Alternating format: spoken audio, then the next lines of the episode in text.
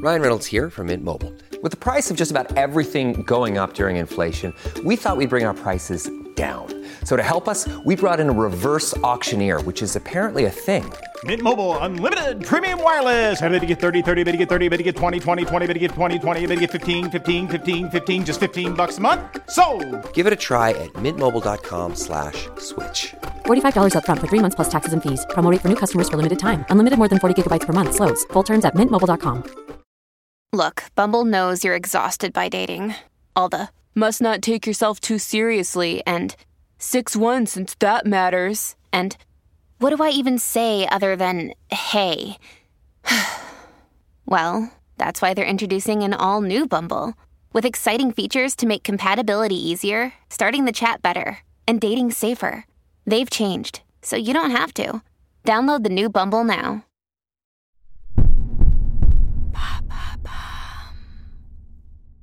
Se nettoyer la langue, est-ce une fausse bonne idée contre la mauvaise haleine?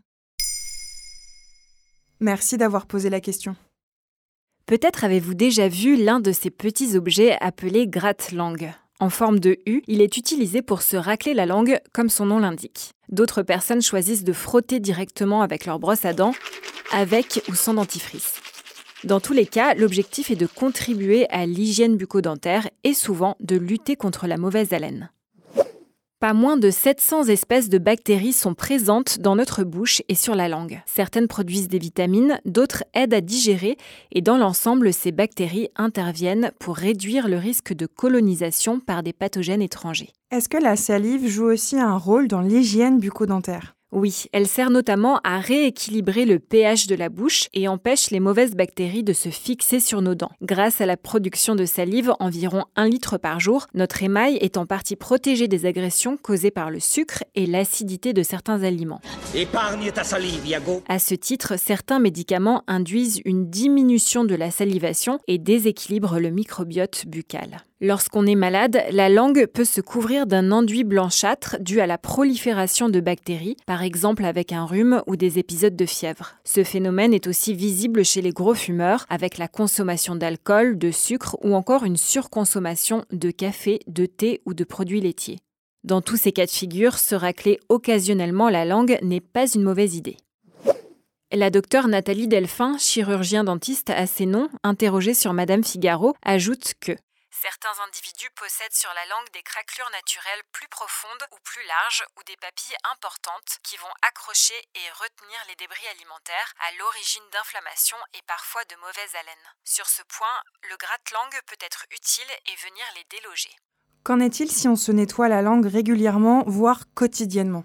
Alors ça peut abîmer les papilles et altérer le goût. Les poils des brosses à dents peuvent aussi créer des micro-lésions et perturber l'équilibre des bonnes bactéries.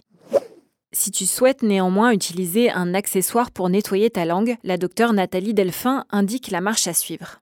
D'abord, posez le gratte-langue au plus profond possible de la langue, puis raclez doucement jusqu'à sa pointe.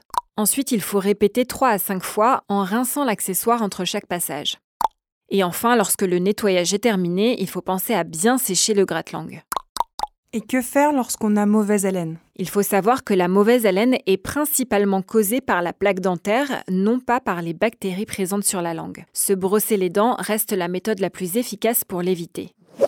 Outre les cas évoqués tout à l'heure, si ta langue change de couleur et prend une teinte blanchâtre sans raison apparente, cela peut être en raison d'une inflammation ou d'une nécrose buccale ou encore d'un muguet, une infection de la bouche qu'on appelle aussi candidose.